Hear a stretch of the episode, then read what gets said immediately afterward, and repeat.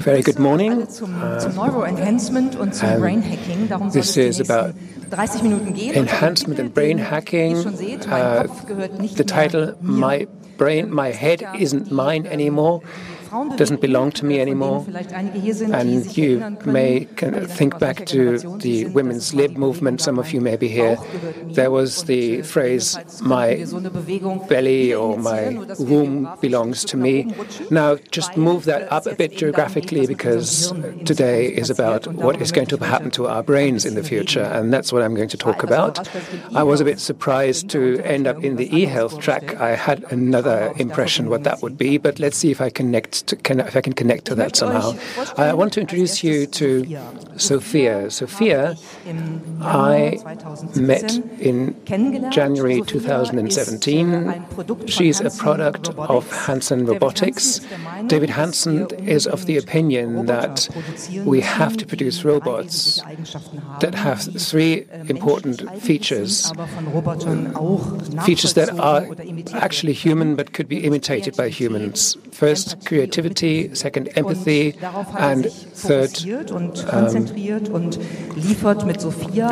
putting themselves in other people's position. And he produced a robot that you could see in action at the World Economic Forum, a robot with human features, human uh, looks, and that communicates that you could say are surprising and perhaps even irritating at some point.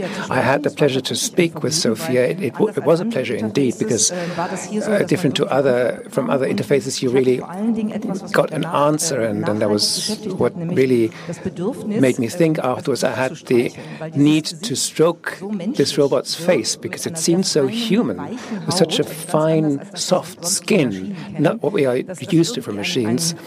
That uh, instinctively uh, there was this intuit- intuitive move that I made. So that's the one direction that we talk about a lot these days because we think we're thinking about what's happening to robots that might take our workplaces at some point, our options for creativity too, perhaps.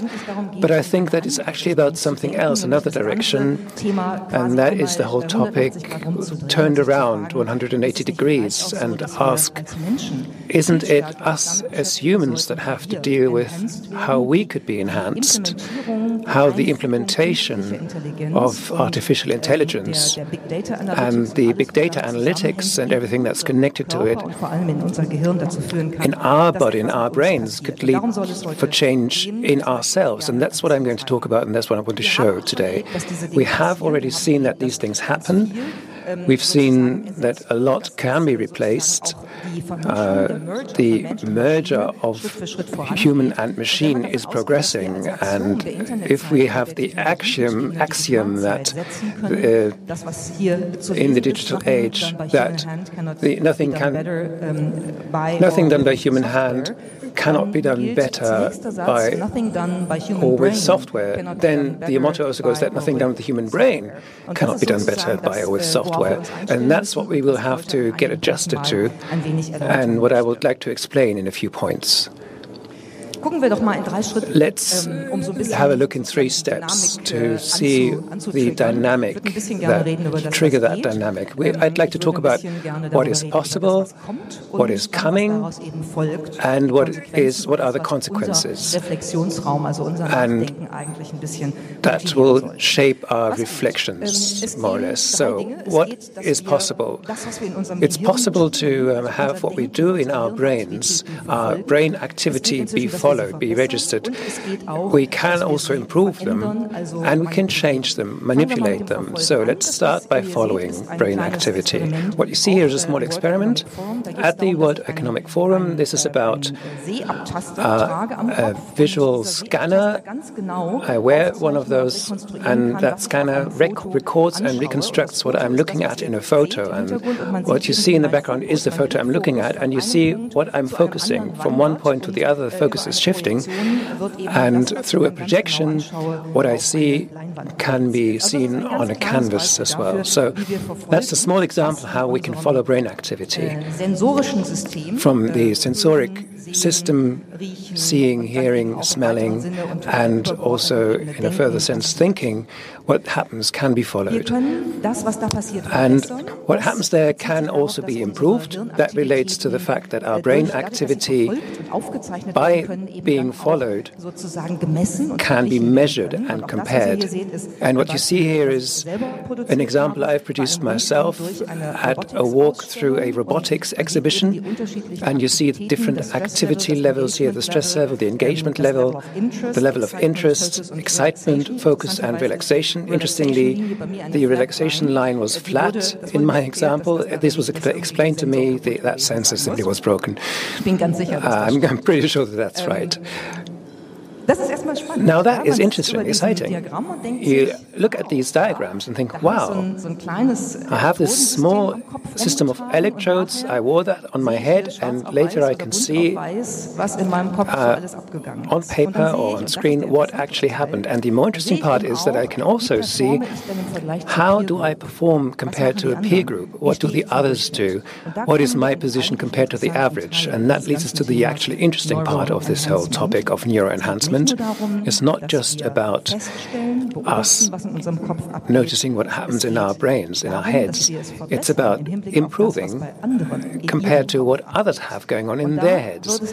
And that is where things get exciting because things, improvement doesn't come for free. I can't just walk around that exhibition a second time and hope that things have improved. I have to do something to improve. I could then struggle to initiate or initialize my focus, really concentrate hard, or be really emotional about something. But that is just a self delusion because the processes that go on in, in the head cannot be controlled one to one, as many of you hopefully know and have experienced, because life would be very, very boring and, and sad otherwise. So I have to do something to get at the options for change and manipulation. And for that, there are first tools as well a small self experiment. Another one I did at the uh, with the device of the Thync company that's available on the US market that focuses on activating brain ähm, levels and, and lead them towards the levels of emotion that I would like to have or the states of mind. You have relaxation uh, and other levels that you can control and uh, record that. That is a bit complicated to explain, but there will be a live stream later where you can see this happening. So you put this device on your head.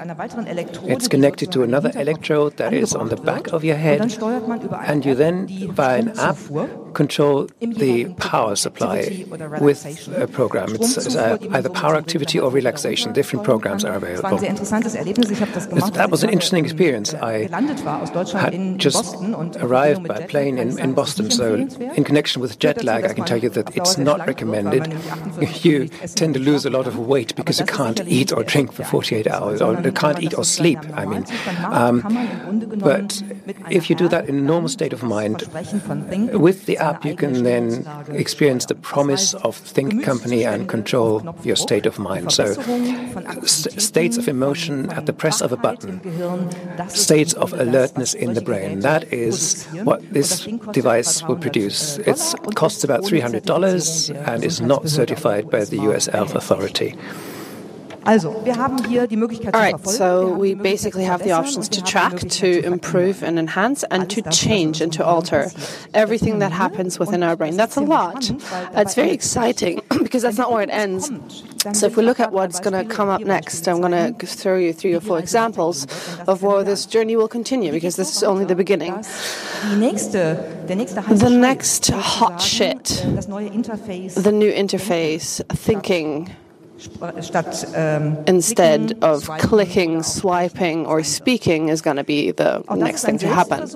This is an example, like a self study I did in Tübingen in the laboratory where I tried for the first time how I can think something, a text, into a computer. And it works. It doesn't look very sexy yet. If you have that head on your helmet on your head, all these electrodes, that's what's necessary still right now. Successively, they're going to become less. Um, but if you look closely at the image, you can see that I've been starting out to spell out interface, and it works. You think through a visual scheme uh, what words and letters you want to have, and you think them into the computer. The neuronal sensors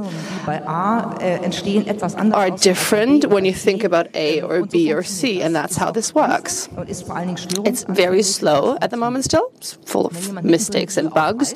If somebody like opens the door in the middle of it, the concentration's gone and the writing is not going to be working for the next 15 minutes. You've got to refocus and then it works again. And this is interesting because in a commercialized market, this has been tried and tracked uh, for many, many years already. You might have seen in the Facebook conference that this professionally uh, is trying to be made possible that you write about 100 words per minute, and that is quite a lot.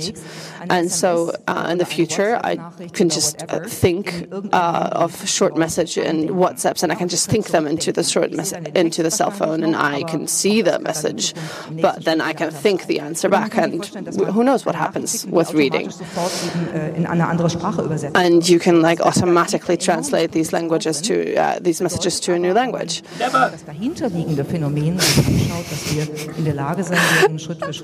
So if you look at this phenomenon, like step by step, slowly, we're going to be able to uh, transfer our own thoughts into data by tracking them with electrodes. Next step is that we, from the electrodes, enter the brain with a brain implementation. And this has been done medically, and it has had great, great, great successes and opened up immense possibilities.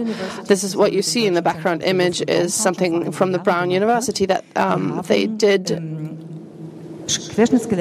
what they did for people who um, are um, partially um, immobilized, and they made these patients make a robotic arm think. So basically, by implanting this, they managed to. Uh, Mm, gradually improve their uh, quality of life because they could use extensive machines to do the actions that they themselves weren't possible to do anymore.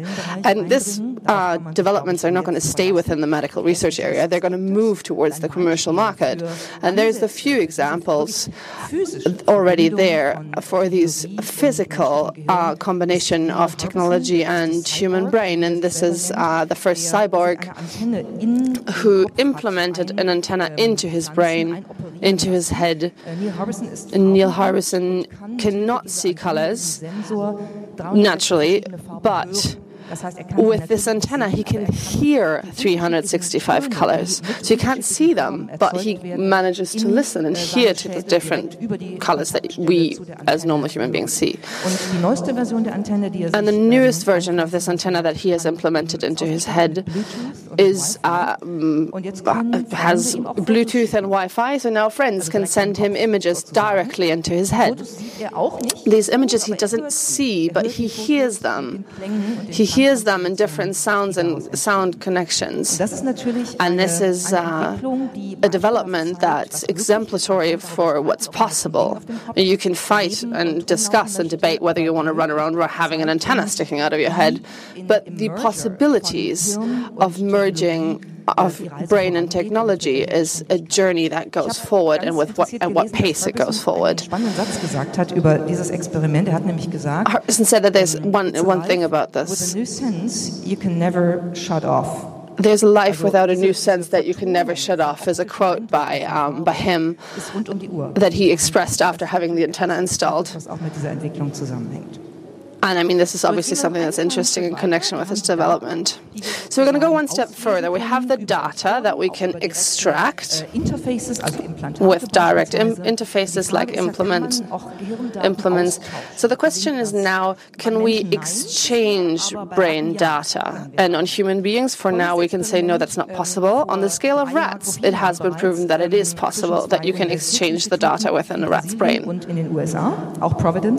So in Brazil, Brazil and in the USA, they've tried this. So there's one rat that's in the cage. Uh, she's got a light that goes on, and then once the light goes on, she has to push a button, and then she will get some water. So the thirsty rat based on Pavlov's example of typical. she's obviously going to do that. She's going to push the button this way. She's going to. She knows that she's going to get water. So when the RET was implemented with an, like a, into the brain. Dort hatten wir die gleiche Versuchskonstellation. to Brazil via the internet, and they had the same setup there. But in this case, in the rat's case, there was a light, no light. So the data from the American rat uh, that, that was received uh, from the American red, uh, made that rat rat, the other rat, go to the button immediately and, and she was able to drink there. So what we can learn from that is what we can obviously see is that neural neural networks can have data transfers that work on the other end. That was the first time we've seen that in the example of rats. And uh, of course, it's a long path from there to humans, but we can see that that is a stage that is at least imaginable. So we can at least, via electrodes and brain implants and commercially available brain implants today, and via uh,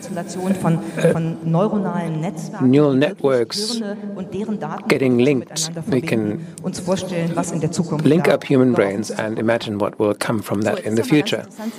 And now, of course, it's interesting to ask what will be the consequences. If you look at what we can do and what is coming up, what is in research right now, and progressing at an enormous pace, the concept of humanity and, and of ourselves will have to be rethought. In Brazil, in someone in 1913 wrote a paper, an essay, which is called The Mathematical Human. And the interesting thing is here that this was a positive vision that was uh, mentioned. It, it, was supposed to be an incredible kind of competency. Uh, if someone as a mathematical person has this logical approach. That was what Musil wrote. That would be fantastic.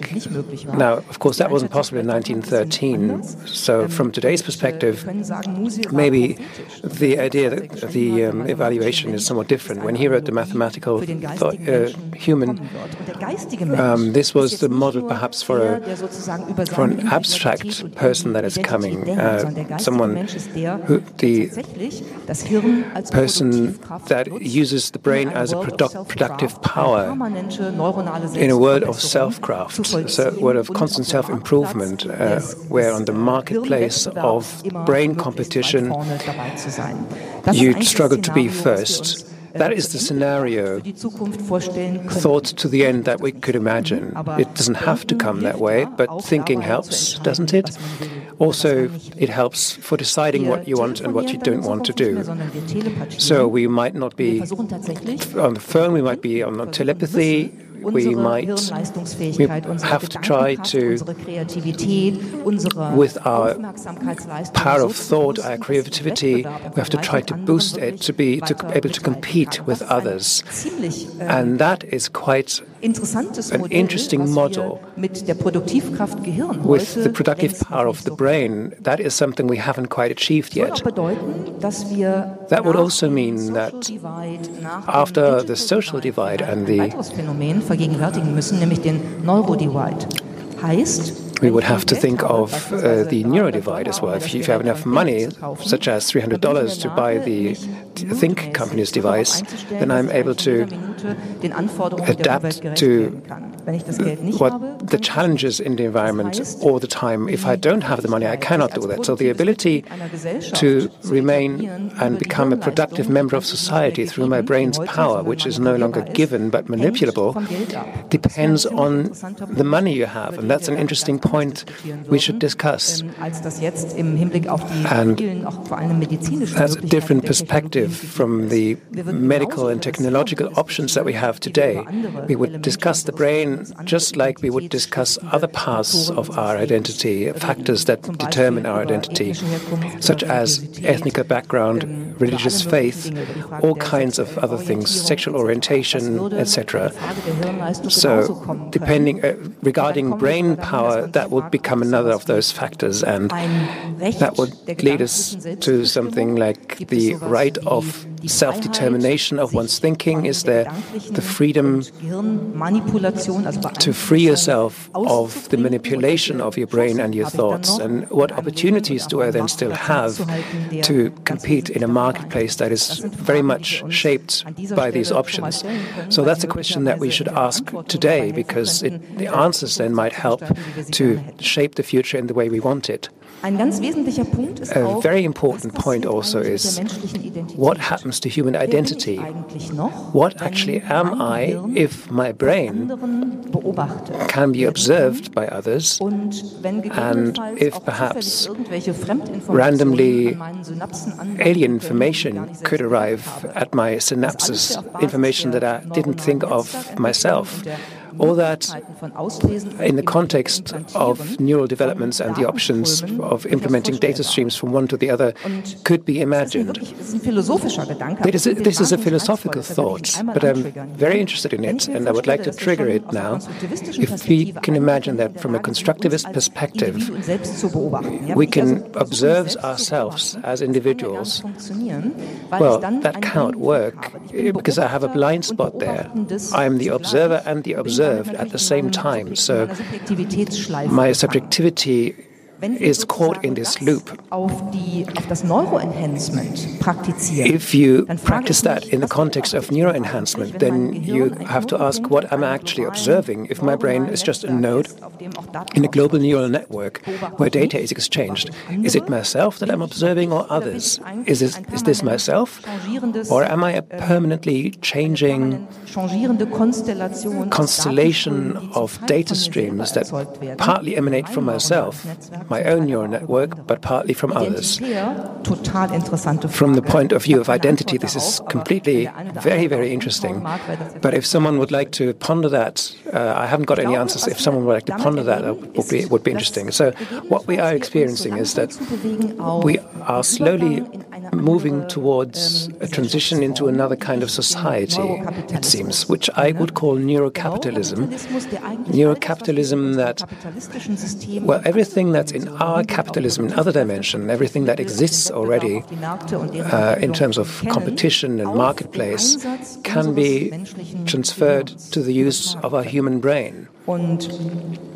And Henning Juckert and Eva Hess have written a very interesting paper on this in 2013, where they wrote that the future of humans lies in a dynamically renewable expansion. And the readiness for that, and that doesn't just apply on fitness training and healthy eating and having better sex, but it's also regarding our brain as the last area of identity will open up and this competition and this development these developments will encompass the brain and that is a change in the perception of humanity and the conceptualization of humanity is something we cannot quite think yet but it's an interesting thing to look towards. And uh, that means that it's time now to think about these issues, consider what we should do. And if I come back to that sentence from the first human cyborg, you can never shut off. Life with a new sense you can never shut off.